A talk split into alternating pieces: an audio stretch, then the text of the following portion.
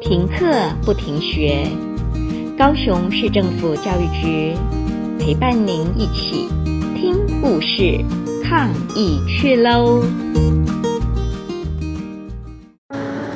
I don't want to be a frog。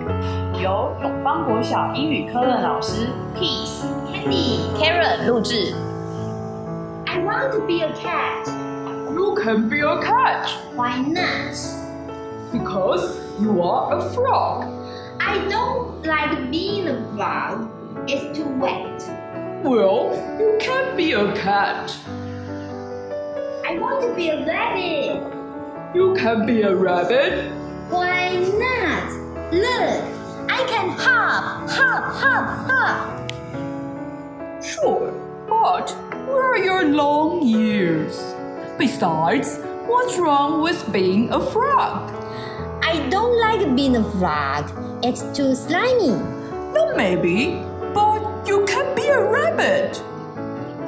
I want to be a pig. You can be a pig. Why not?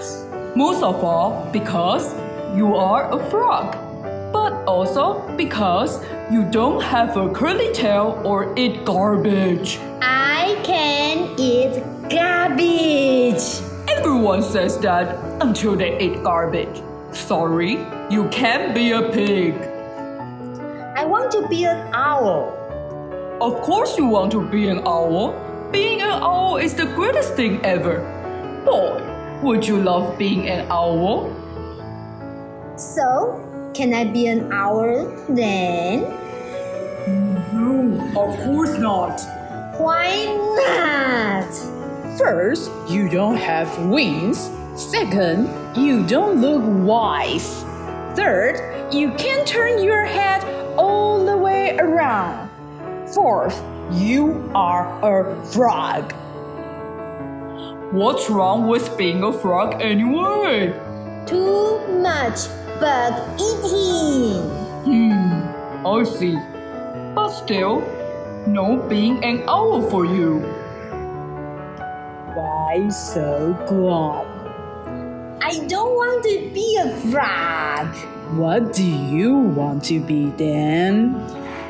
Now, frog, I want to be a cat or a rabbit or a pig or an owl. Something cute and warm. I'm going to let you in on a little secret. I love eating cats. I love eating rabbits and pigs and owls too. And I'm pretty hungry right now. I might just go gobble some up right now. Th- th- th- th- th- That's th- terrible. It's who I am. But guess the one thing I never eat. Badgers? No, I eat badgers. Lots of badgers. Frogs? Bingo. Why don't you eat frogs?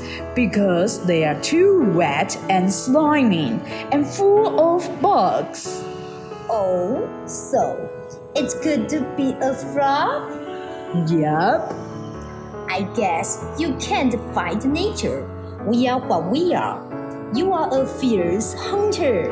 And you are a wet, slimy, ball eating, very lucky frog. You should just be happy you are not a fly.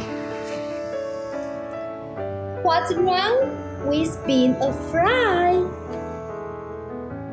The end.